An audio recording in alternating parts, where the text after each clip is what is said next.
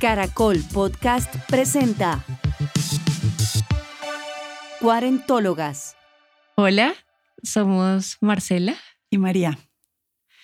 María, mira que me estaba viendo un documental estos días que se llama Motherhood, con la M en paréntesis, que reflexionaba el afán de nuestro mundo por porque las mujeres fueran madres. Tú y yo somos dos cuarentólogas y no somos madres. Y en ese documental se hacían una pregunta bien interesante y quiero saber tú qué piensas. Decían, a las mujeres que no tienen hijos siempre les preguntan por qué no tienen hijos.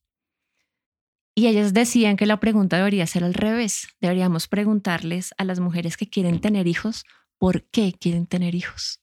¿Qué opinas? Pues mira, yo muy pocas veces he hablado en voz alta de mi no maternidad, pero sí lo he pensado mucho y por eso estamos aquí hablando de eso, porque siempre queremos hablar de los temas que traemos nosotras en nuestra cabeza. Y esa pregunta me la hago yo todo el tiempo. Lo que pasa es que nunca se la he hecho a nadie, a ninguna mujer, pero yo me pregunto mucho por qué una mujer, sobre todo una mujer, no, no porque la gente, porque una mujer quiere ser madre pero no desde, desde juzgar su decisión, sino de comprenderla, porque yo nunca he pasado por ahí. Yo nunca he querido ser madre y no encuentro en mí, en mi vida, en mi interior, en mi vida, la razón para ser madre.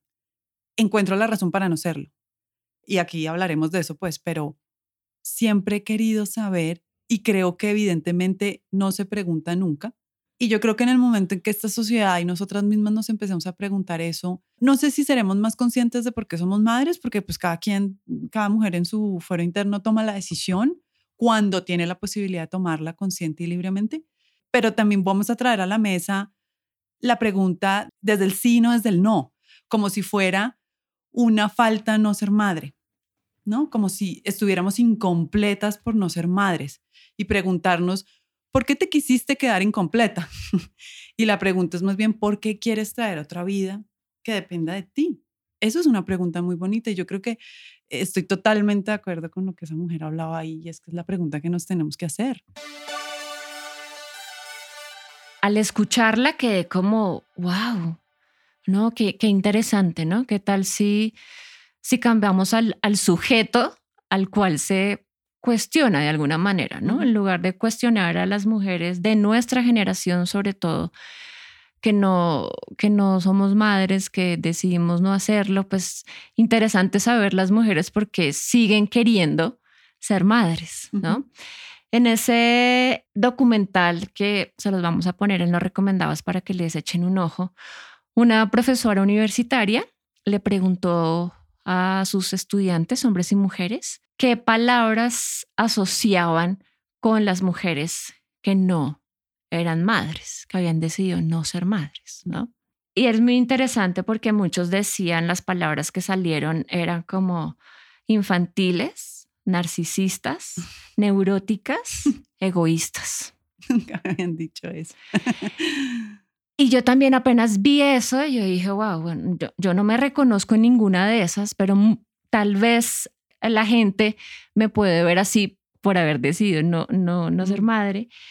Pero inmediatamente me puse a pensar en qué personajes del cine o la literatura, mujeres después de sus 30, que no fueran madres, no cómo lo retrataban.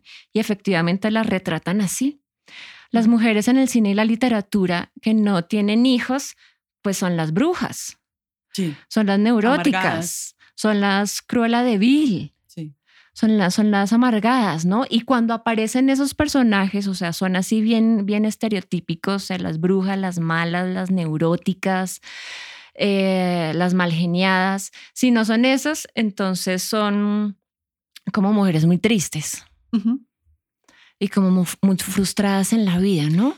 No, no hay otro referente, o, hay muy pocos, porque pues los, los hay, pero son muy pocos las, las mujeres que nos muestran en el cine, en la literatura, bueno, no, no sé mucho en el teatro, mm, pero que tienen una vida propia más allá de la maternidad y que esa vida propia las hace felices y plenas. Es como si, de hecho, el no ser madre te pusiera triste y te amargara. Para mí hay como dos cosas que no voy a negar en algún momento también pese de mí misma. No de otras mujeres, creo, porque siempre una se da más duro a uno misma, pero sí como de mí. Y es, por un lado, quizás hay algo mal en mí que con nadie he podido tener hijos, como si la decisión no fuera absolutamente mía. Y está muy mal que no tenga hijos. E, está mal, porque es como, porque pues uno tiene que tener hijos. Y eso cualquiera que me escuche va a decir, obvio no, pero obvio no, que obvio sí. O sea, miren cómo se califican a las mujeres que no, se califican con cosas negativas. Entonces, ¿qué es lo que siempre se pelea en esta sociedad? No como, tú no tienes que nada. No, tú sí tienes. Esta sociedad te manda cosas.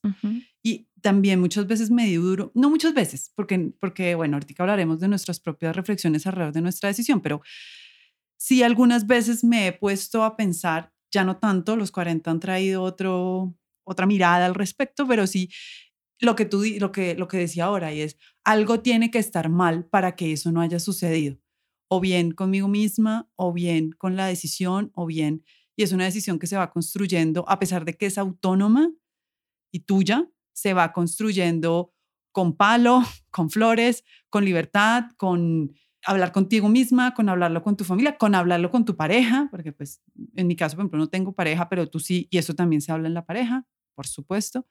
Entonces creo que sí que estamos, y es una cosa que hablábamos al principio en el primer capítulo que hicimos en nuestro podcast, y es que las mujeres de 40 somos las primeras mujeres que quizás de 40 en este momento que nos empezaron a cuestionar más lo de los hijos, porque somos la primera generación que abiertamente dijimos, no, no queremos ser madres. Autónomamente no quiero. No porque no tenga pareja, no porque no tenga tiempo, porque no quiero, porque no lo deseo, porque nunca he sentido la necesidad de, que insisto, no sé cómo se siente, no sé por qué las mujeres tienen hijos y me encantaría que las mujeres que tienen hijos y lo desearon así nos contaran, de verdad, para mí es un ejercicio súper importante, por qué, como abrimos este capítulo, por qué decidieron ser madres. Eso para mí es una gran incógnita. Y me encantaría interlocutar con esas mujeres para entenderme mejor y entenderlas mejor también. Entonces creo que las mujeres de 40 somos, fuimos las primeras que abiertamente dijimos, no, no quiero. Y somos las que hemos tenido que lidiar un poquito con eso, porque claro, cuando tú tienes 30, todavía tienes tiempo, entre comillas, de ser mamá, ¿no? Eh, que hablábamos, por eso también hicimos un capítulo sobre maternidad también. a los 40. Exacto, pero se supone el imaginario es como a los 30 es el momento ideal, a los 20 todavía estás muy joven, eh, digamos, en nuestro círculo y en, nuestra, en nuestro entorno, a los 20 todavía estás en la universidad no te vas a tirar la vida, ¿no? Porque esa es la otra. No te vas a tirar la vida con un hijo o con una hija. A los 30 es, ya empiezo a organizarte para tener hijos. Y a los 40 ya los tienes. O listo, toma la, la, decisión un poquito más tarde porque se entiende que las mujeres han cambiado, bla, bla, bla. Pero se sigue pensando que en algún momento, de alguna forma, hay que tenerlos. Y no. Pues porque seguramente sigue muy arraigada la idea de que mujer es igual a madre. Si no eres madre, no eres lo suficientemente mujer. Debe ser que algo te pasa para terminar de ser la mujer en mayúsculas subrayada, ¿no? Porque seguimos todavía cargando ese, ese mandato muy fuerte y seguramente en algunos momentos de la vida, como tú dices, nos hemos cuestionado, las que no tenemos hijos, ¿será que hay algo mal en mí? ¿Será que el no desearlos? ¿será me que hace un egoísta. Me está fallando algo, ¿no? ¿Será que em, mientras te escuchaba hablar también pensaba un poco en mi linaje materno y paterno para ver en mi, en mi árbol genealógico cuántas mujeres hay sin hijos y en realidad son muy pocas. Yo sí creo que, y lo hemos dicho en varios episodios, somos una generación, o sea, nuestra, nuestra generación, la de finales de 1970, que está que está haciendo la diferencia, ¿no? Creo que nacimos, además, lo hemos dicho, lo dijimos en el capítulo de Beijing, en una, en una década como muy importante para los derechos de las mujeres, donde fuimos socializadas, digamos, en un entorno donde todavía había muchas limitantes, pero era más fuerte el mandato de está bien que elijas lo que quieras para la vida. Elige, ¿no? En las, las mujeres de mi familia que no tuvieron hijos, hay, hay un par monjas Por eso no, no, Pero no ellas fueron están hijos. Excusadas, digamos. como es normal que una monja no tenga hijos, así sea mujer, ¿no? Es como un, Claro, un velo de sí, sí, excusa que tienen ahí. Sí, sí. Hay un par de mujeres que quedaron viudas muy jóvenes, muy, muy, muy jóvenes, y, yo creo no, no les he preguntado, ya no les puedo preguntar porque eh, murieron.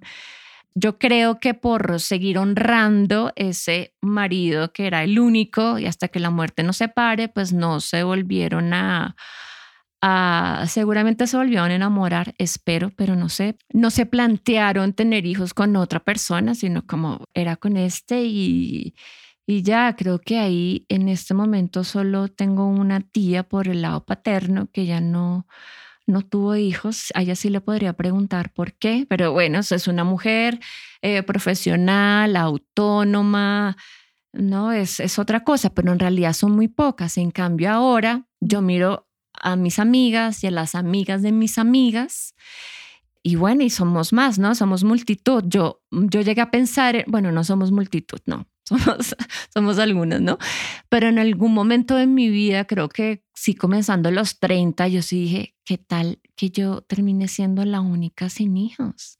Mm, yo nunca Como, uff, ¿qué va. ¿qué va a pasar, no? Como, porque también sabemos, ¿no? Y por las conversaciones y porque vemos a nuestras amigas con hijos, ¿no? Que eso también, eh, las dinámicas sociales y afectivas Claro, cambian. cambian. Porque en el, la dinámica de pareja cambia, la dinámica con las amigas cambia, ¿no? Ahora mm, los niños y las niñas se, se vuelven el centro y está bien, Es, cla- es- es está que así bien, es que tiene eh, que así, ser, así diría tiene yo. que ser, E- exacto. Es más, por eso, sin autodenominarme, y no permitiré que me autodenominen egoísta, pero por eso yo no fui madre, porque yo no quiero que el centro de la vida sea otro diferente a mí misma. Porque si yo voy a tener un hijo, si hubiese tenido un hijo, me pongo ahora en perspectiva, hubiera sido una madre, eh, quizás hubiera parado de trabajar, Sí. mientras los primeros años hubiera sido una madre como creo yo debe ser, sin juzgar en absoluto otro tipo de maternidades, pero como yo hubiera deseado serlo, así como deseo no ser madre, hubiera deseado ser un tipo de madre. Y cuando me vi en esas dije, no, yo no quiero eso para mí, Sí. porque sí creo que los hijos tienen que ser, para mí, insisto, sin juzgar a nadie, el centro, Mm. sin, sin olvidarse a una misma, claro, pero sí implica un montón de atención.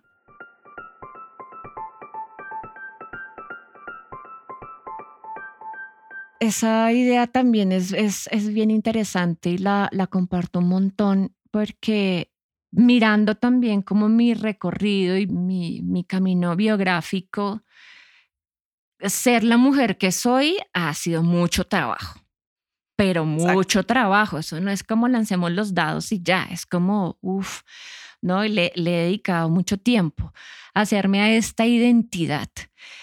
Y de alguna manera, pues, tener hijos es un poquito poner esa, en pausa esa identidad para construir otra, ¿no? Y entonces ya no ser Marcela o María, sino ser la mamá de. Y eso es, es bien extraño. Yo me acuerdo además que mi mamá es, vivía conflictuada con eso, como es que yo no soy la mamá de, no soy únicamente la mamá de Marcela y Liliana, soy un montón de cosas más, ¿no? Y toda su vida como que se paró firme en esa línea y en algún momento en la adolescencia nos dijo mi hermana y a mí, hagamos un, hagamos un pacto, no me digan más mamá. Yo no soy mamá, yo soy Lucy. Yo soy Lucy Álvarez, ustedes son Marcela y son Liliana, no son solamente hijas, ¿no? Eh, claro, eso a mi hermana y a mí nos rayó un poquito, como, Como, "Dios, ¿cómo esta, así, esta mamá? señora, Esta señora, sí. esta señora, ¿cómo ¿Desde no, cuándo tantas cómo libertades? no sale a este, este momento en la vida con eso? Pero ahora lo miro y digo como, wow, qué poderoso eso, ¿no? Y muchas de las mujeres que han escrito alrededor de, de esta idea de, de mujeres no es igual a madre, eh, particularmente Elizabeth Badinter, una, una francesa, las vamos, la vamos a dejar en las recomendaciones también, dice eso, ¿no?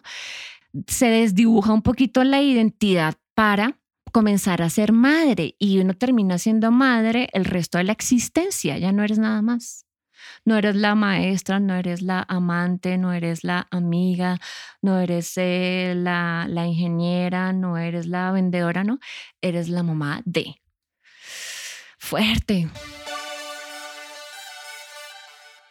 Respecto a lo que hablas de, de cómo se forjó tu idea de identidad mujer, madre, a mí me pasó algo como completamente diferente a ti y es que cuando yo, ya grande, veintipico, me di cuenta, un poco tarde, pero miren cómo son las cosas, que mi mamá no era solo mi mamá, ¿no? Como mi mamá le pasan cosas como mujer y eso que yo ya era grande, Impresionante fue un eso, ¿no? boom para mí, sí. Sí. O sea, la cabeza me hizo boom. Fue como, ok, y yo creo que eso influyó un montón en poder decir, ah, eso significa que está bien no ser madre, porque es parte de su identidad, Mm. así como ser parte de mi identidad es que también me ha costado un montón. Yo siempre eh, insisto y siempre le digo en mis conversaciones a mis amigos que yo me hice a mí misma sudándola, de acuerdo, Sí. totalmente. O sea, esto, ser lo que soy, Sí, bueno, no malo, fue como- el que le guste, qué sé yo, Mm. eh, tiene, tiene, Mm. sobre todo cuando he tratado de vivir no haciendo el rol de rebelde, sino que de verdad he querido hacer cosas que a algunos les parece que no cuadra con la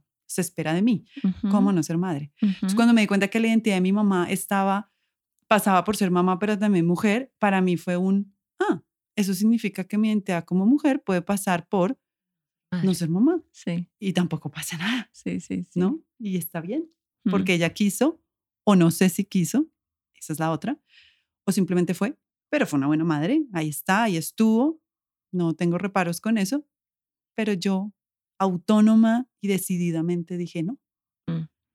Sí, creo que también es un poco, particularmente a, a mí, pero eh, tú ahorita lo corroboras o no.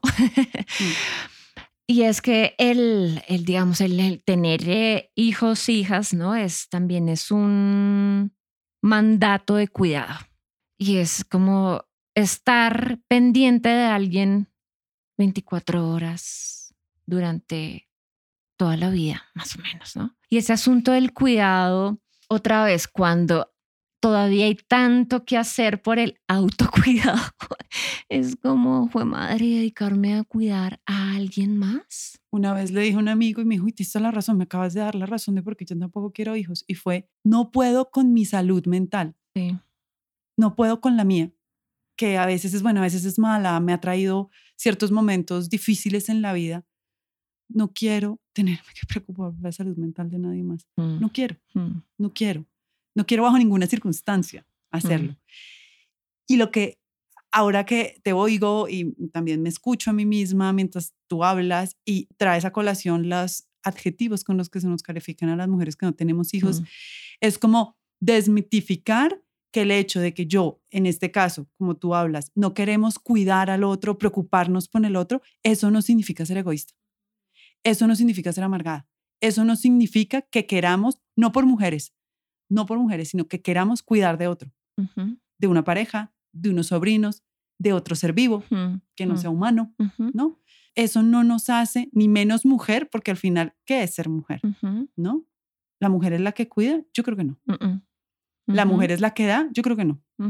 Entonces, para mí, esa reflexión me ha ayudado a reforzar y seguir construyendo esa identidad que yo quiero tener de mujer. No solo, no, no solo, o sea, no me quiero quedar en quiero ser diferente a las demás y romper estereotipos. No, que- creo que es un proceso mucho más genuino de oír lo que yo quiero ser y cómo lo quiero ser. Yo decido si quiero ser cuidadora o no y de quién. ujú, Yo decidí ser cuidadora, por ejemplo, de un perro que ujú, no es lo mismo que tener un hijo. ujú, Jamás es lo mismo. Pero me implica una entrega, un cuidado, una preocupación y que jamás, insisto, y creo que esto quede completamente claro, es comparable bajo ninguna circunstancia con tener un hijo. Entonces ese es otro cuestionamiento que le hacen a las mujeres, ¿no? Y es, ay, si tiene mascotas y no tiene hijos. No, correles, Ah, sí, no. no correlación. Entiendo, como, como así. sí, Porque sí, juntas una cosa con Explícame. otra. Tener un perro es tener un perro. Tener un hijo es ser mamá. Ujú, Y yo no soy mamá de nadie. ujú, Yo decidí cuidar unas matas, cuidar a mis sobrinos, cuidar a un perro, cuidarme a mí misma, cuidar a mis amigas, ujú, pero no por mujer, sino porque me gusta cuidar y lo hago cuando puedo, cuando quiero y espero también cuidado de los demás. ujú. Entonces es como romper con esa idea de que preocuparse por una misma es ser egoísta o ególatra o egocéntrica. No lo es. Es, es distribuir o administrar de forma diferente tu capacidad de cuidar al otro. Porque igual a las mujeres tengamos o no tengamos hijos, que sí, tengamos o no tengamos hijos, si no estamos al servicio de alguien más, somos egoístas. Exacto. O sea, las mujeres que también, las que, las que tienen hijos y de pronto una noche se van con sus amigas o llegaron más tarde del colegio o se la dejaron a la abuela porque es que necesitan también como un pare, es como mucha egoísta tú. ¿Y por qué no llegaste a la casa temprano a atender a tus hijos? ¿Y por qué no sacrificas una, una reunión con tus amigas para que no? Entonces eso es muy fuerte. Es como si vas a tener hijos, no puede ser de verdad nada más, porque siempre está, está ahí el acecho, el, el egoísta, bruja, mala mujer, eh, loca. Si no cumples con el mandato a cabalidad, que cada vez es más difícil y por eso también hace poquito vi, como preparando este programa, es muy importante decidir tener hijos y sobre todo para las mujeres que se que nos autodenominamos eh, feministas. Eso es mucho, es que la decisión y la voluntad eh, tiene que ser lo primero. Pero además también es clave, ya que decidiste tenerlos, pues darle una crianza feminista. Y las crianzas feministas son muy polémicas para quien no es feminista para quienes quieren mantener el statu quo, la crianza feminista también eh, le, choca a mucha gente, ¿no? Porque la crianza feminista lo que hace también es enterar a romper un montón de mandatos establecidos acerca de la maternidad que pues se quieren que sea la maternidad sea solo de una manera establecida que le sirva al sistema patriarcal y no de otro, ¿no? Y, las maternidades feministas pues pasan también por la libertad, por la autonomía, eh, por el tiempo propio, por además decir maternar es muy jodido, ¿sí? Y decirlo abiertamente. Y eso castiga un montón. Y eso, lo, y eso lo castigan un montón, ¿no? Entonces cualquier acción que hagamos las mujeres que se salga del statu quo es señalado. Porque además la crianza feminista como la que tú llamas, o que yo pondría al que le asusta todavía la palabra feminismo, la crianza un poco en libertad tuya y de tus hijos e hijas, pasa también por la paternidad responsable y por la paternidad cuidadora. Paternidad de hombres, digamos, de las masculinidades, digamos, que históricamente se han construido, no importa quién la encarne, digamos. Y esa cosa también está absolutamente, les da pánico todavía, ¿no? Ser el papá que se queda en la casa con los hijos y la mujer, por ejemplo, es la que trae el sustento. Y eso incluso pensado así, cualquiera diría, hombre, entonces, ¿por qué no se plantea una maternidad feminista?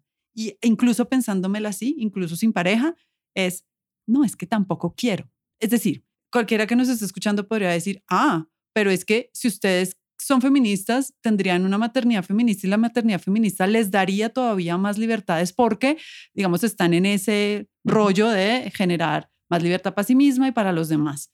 Pero tenerla, uno, es castigada. Y dos, incluso así implica un tiempo y una dedicación que yo, María, no quiero tener.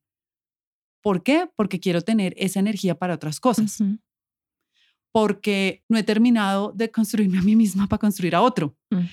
Porque entre más y eso es lo más importante que quiero decir el día de hoy. Entre más conozco cómo es la maternidad y veo a, las mujeres a mi alrededor siendo madres, más las admiro y menos madre quiero ser.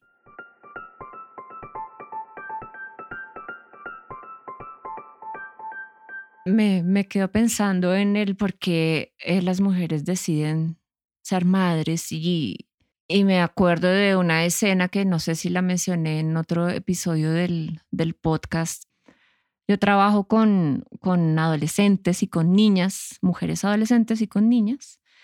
Y siempre me preguntan que cuántos años tengo y que si tengo hijos. Es lo primero que me preguntan, ¿no? Y cuando les digo cuántos años tengo y les digo que no tengo hijos, hace un par de años una niña me dijo, seño, ¿y entonces a usted quién la va a cuidar?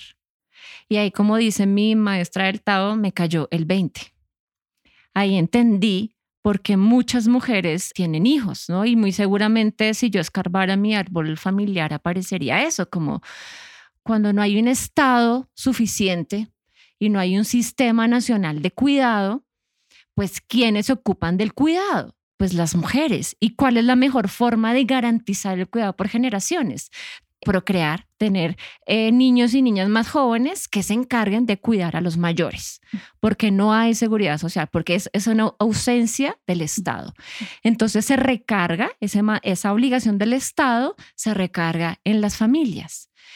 Y de verdad que lo digo y se me eriza un poquito la piel, porque a pesar de que tú y yo somos eh, mujeres que llevamos, eh, digamos, mucho tiempo en la vendiendo nuestra fuerza de trabajo y haciendo todo lo posible por cotizar para, para una pensión, no sabemos qué va a pasar. No sabemos qué va a pasar, no sabemos si efectivamente a los 57 años o tal vez a los 60 vamos a tener esa pensión pucha, si, si yo no puedo hacerme cargo de mí misma cuando tenga 60, 70, 80 años, entonces ¿quién? Cuando el Estado no cumple con, su, con su responsabilidad. Ahí es donde, digamos, en muchas comunidades, este es el rol de los hijos y las hijas, cuidar a, cuidar a los adultos mayores en esta incertidumbre mm, laboral tenaz. Hace como cuatro años mi sobrino, que ahora tiene 10, casi 11, tendría cinco, seis años, siete años, ya no me acuerdo bien, pero era todavía un niño, hombre, un día de la nada dijo, pues mire, yo no quiero tener hijos y cuando sea grande me voy a dedicar a cuidar a la tita y a la tía Tuti, es decir, a su abuelita, a mi mamá y a mí. Y yo flipé. fue como porque un niño de ocho años está pensando en eso, como qué lindo, porque lo piensas del cuidado, ¿no? Pero me hizo pensar lo que estás diciendo. Quizás mis sobrinos tengan que echarme una mano porque quizás no me pueda pensionar. Yo no tengo sobrinos. Con todo y eso no voy a ser madre. y tenemos que pensar que otras formas de cuidarnos a nosotras mismas en la vejez tenemos que encontrar porque los hijos no son. Y tampoco quisiera que fueran mis sobrinos. Por eso creo que la, la respuesta siempre es la comunidad. Que estar en comunidad, sobre todo con cuando vivimos en estados cada vez más neoliberales. Creo que el llamado es a la, a la comunidad. No sé, no lo tenemos que reinventar. Alerta spoiler, ese es otro episodio que viene pronto. ¿Cómo hacemos cuando no nos vayamos a pensionar las mujeres de 40? Anótenlo. Pronto, muy pronto. Para cerrar este episodio, porque lo que acabas de decir me acuerda de una conversación que, mm, que tuve con una, mm, con una mujer que nos escucha, no, no la conozco, eh, y nos escribió diciendo que ella tenía cuarenta y tantos y que no tenía hijos y, y que su entorno como que la, la cuestionaba un poquito, como obviamente nos pasa a muchas. Y entonces yo le dije que hay muchas maneras de maternar, ¿no? Que uno no solo materna hijos, sino lo que hemos hablado aquí varias veces, ¿no? Maternarse a uno mismo, maternar eh, proyectos, ¿no? Maternar la, energía del cuidado está ahí, solo que no, la, no se la pongo a otros, sino se la pongo a mis deseos. ¿No? Y ella me dijo, pero tampoco debería ser así, porque también le llamamos a eso maternar me dejó pensando, ¿no? No, no llegamos a un acuerdo, pero me dejó pensando eh, cómo esa palabra está tan cargada que cada vez es como, no, es que yo materno a mis matas, no, es que materno a mi perro, me materno a mí y es como, oye, nada, pero, pero paremos, ¿no? Eh, también creo que puede ser un, es, es muy importante cuestionar y deconstruir el, el lenguaje, ¿no? Y tal vez buscar otra palabra para llamar esto de lo que estamos hablando. Mi recomendado hoy es un documental colombiano que creo que a Marce y a mí nos, nos gusta mucho y nos impactó mucho, que se llama Amazona. Es una reflexión sobre la maternidad. Es de una directora colombo-británica eh, cercana a esta casa, que decide hacer un documental sobre la sobre la maternidad de su madre, una mujer, Valerie, que, inglesa, que decide venirse a Colombia después de perder a su hija mayor.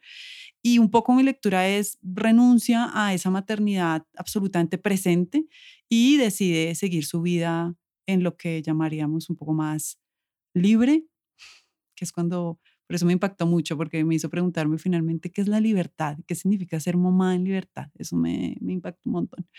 Entonces es una bonita reflexión para madres, no madres, y para reforzar esta reflexión que queremos dejar sobre lo que significa ser madre para las mujeres. Bueno, mis recomendados es el documental Motherhood.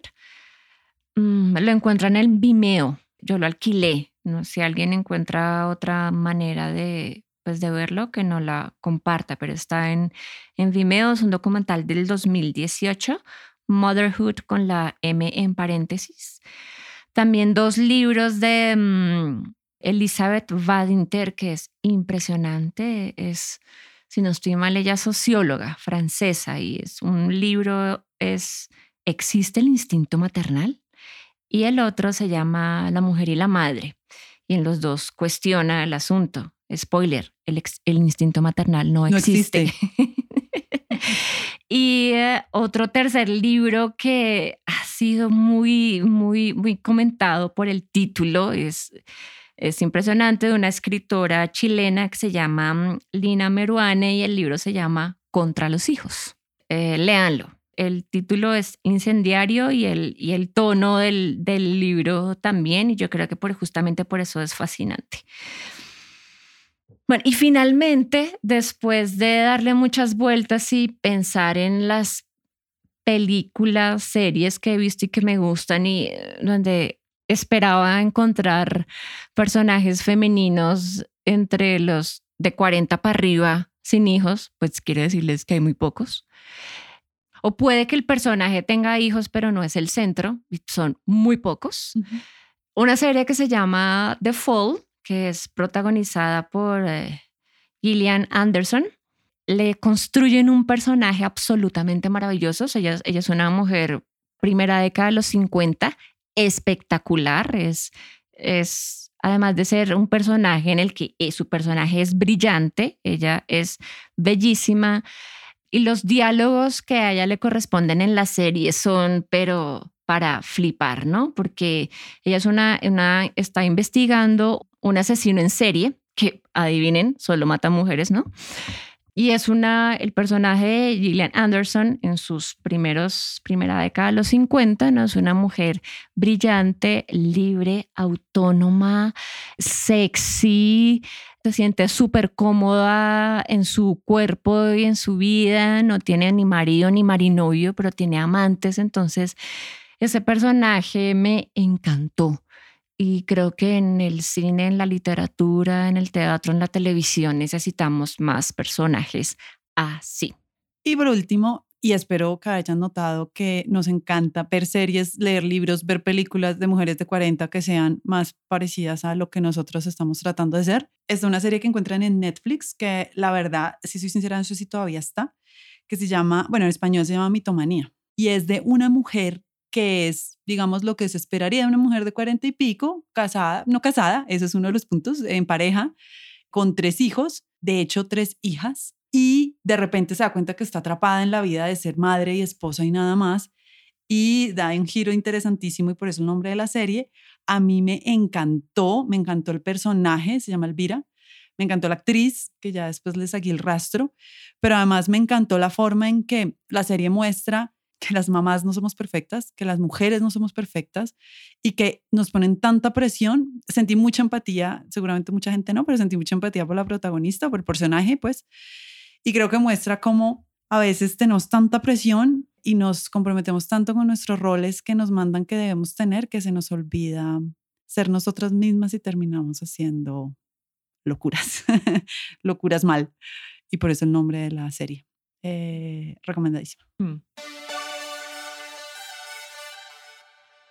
Pues con estas reflexiones que queríamos dejar en sus oídos y en sus cabezas, cerramos por el día de hoy este episodio.